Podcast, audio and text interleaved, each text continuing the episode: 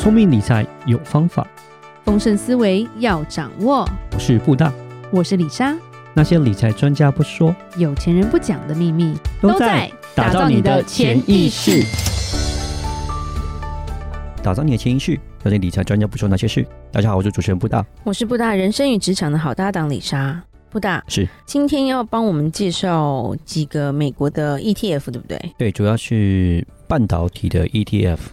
Semiconductor 的 ETF，对对，它又放空了。不要这样，不要这样，这个蛮重要，因为半导体其实，在我们整个世界的发展，其实算是蛮重要的啦。你可以定义一下半导体吗？呃，半导体的话，其实就是在于手机啦、汽车啦，其实这种电子领域方面，其实都算是半导体。Semiconductor，晶片算？当然，晶片当然算半导体啊。那荧幕呢？荧幕比较不算半导体。电池呢？电池。一半一半。电动车，电动车算是半导体的下游厂商，但并不是半导体。但是如果电动车的车用晶片算是半导体哦，好晕哦。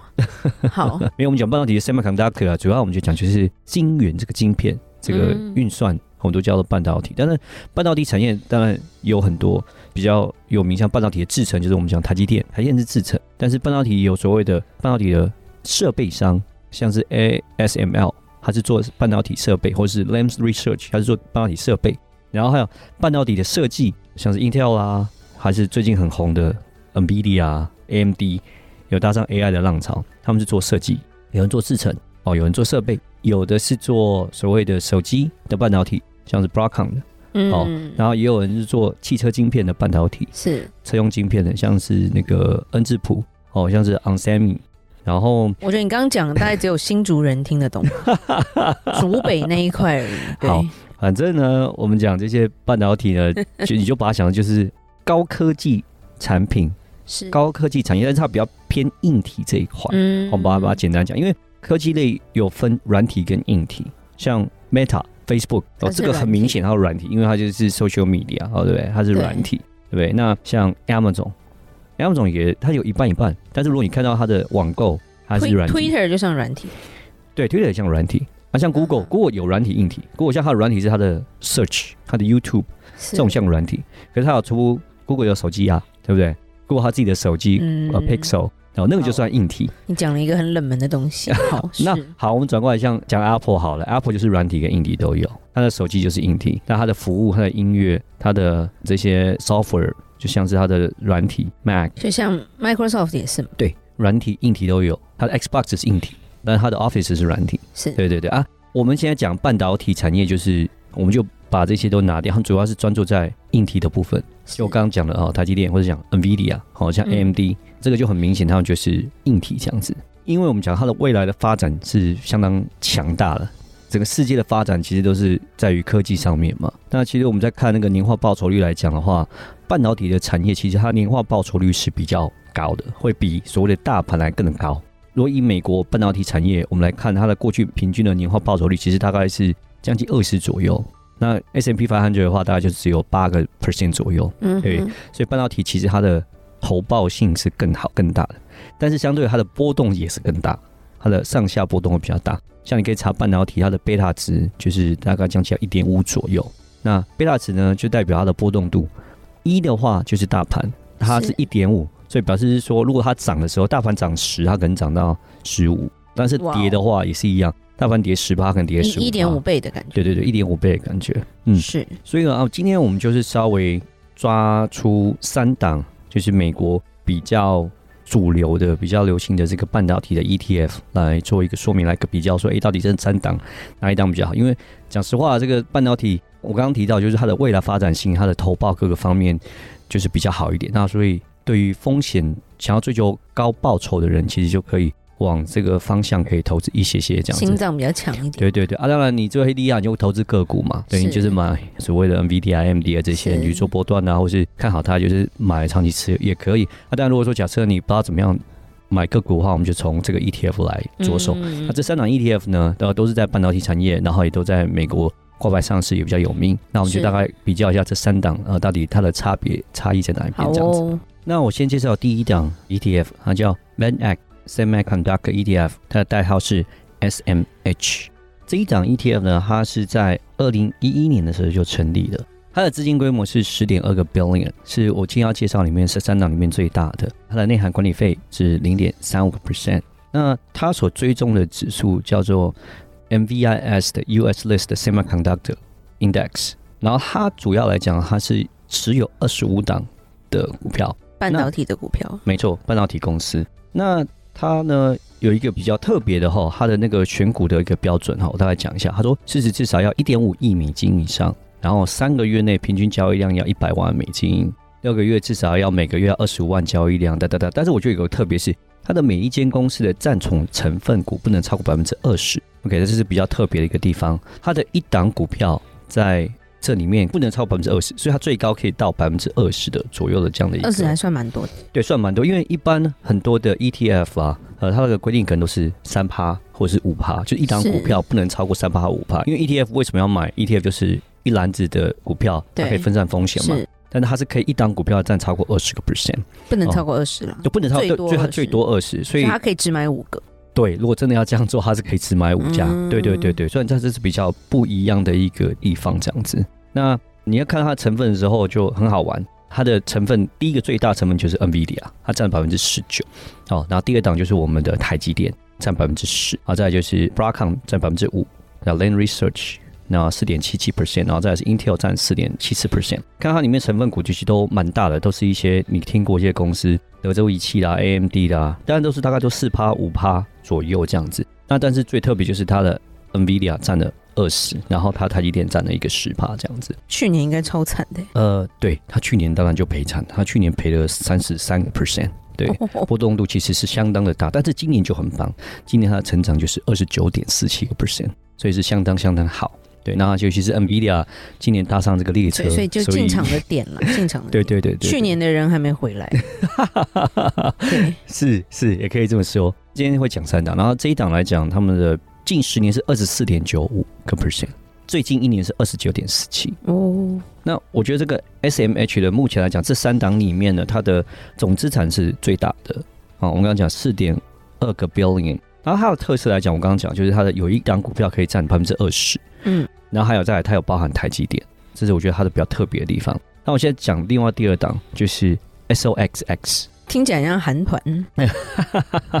如果你常常在听所谓的投资股票的那个新闻的话，其实他们都会讲说所谓什么费城半导体指数 SOX。OK，那这一档费半指数没错，SOX 这是 S O X X，对，就是 S O 叉叉这一档就是所谓的费半，它追踪费半指数的 ETF 这样子。是，对，它的上市的时间其实最久，它是二零零一年就已经上市的，它是这我今天介绍这三档里面最老的，最老的，对。但是它的资金规模是第二名，九个 billion。那其实 SMH 呢，它是二零一一年才发行的，它落花十年，可是它资金规模已经超越 S O X X 了。所以其实他们俩交易量差不多，资金规模是 SMH 稍微大一点点，但是 SOXX 它是最老牌。我跟你这样讲，就是二零零一年就已经发行，将近已经超过二十年了这样子。它的内购费用呢是零点三五，其实都是一样的。它的选股标的我大概再讲讲一下，就是说它说那行业一定是要半导体啦，市值要一亿美元啊，最少五趴的什么流动率啦。但是有个比较特别，就是所有的成分股的比例上限是八趴。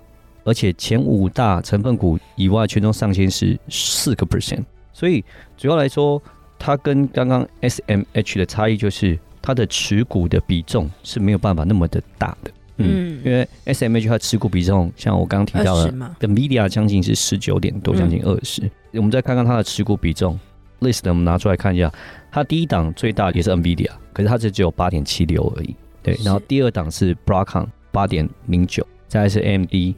七点二七，再来是 Intel 六点五一，Texas Instrument 就是德州仪器，再来就是大概就是五四三，就看慢慢下来就是，但是它最多就是 NVIDIA 就到八趴，所以它应该是不止二十五档了啦。嗯，总共包含三十档。那其实它在呃，所以它不止二十五档。嗯，对，稍多一点点，它多了五档。那其实它的过去报酬，过去十年来讲的话是二十四点六八，其实也跟第一档也差不多。哦，那近一年报酬是二十五点一六，稍微少一点点，因为第一档报的是二十九点四七，这是一年的。对，然后二零二二年呢，它的 drawback 就是下跌是三十五点零九，也是下跌的蛮多的。